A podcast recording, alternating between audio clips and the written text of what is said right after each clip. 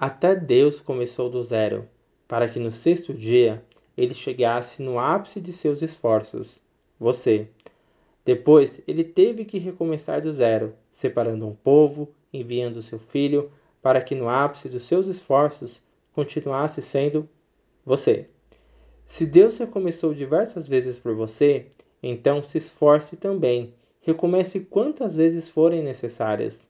Deixe para trás o que deu errado ontem, as decepções, as tristezas e os problemas mal resolvidos, pois você também vai chegar no ápice dos seus esforços.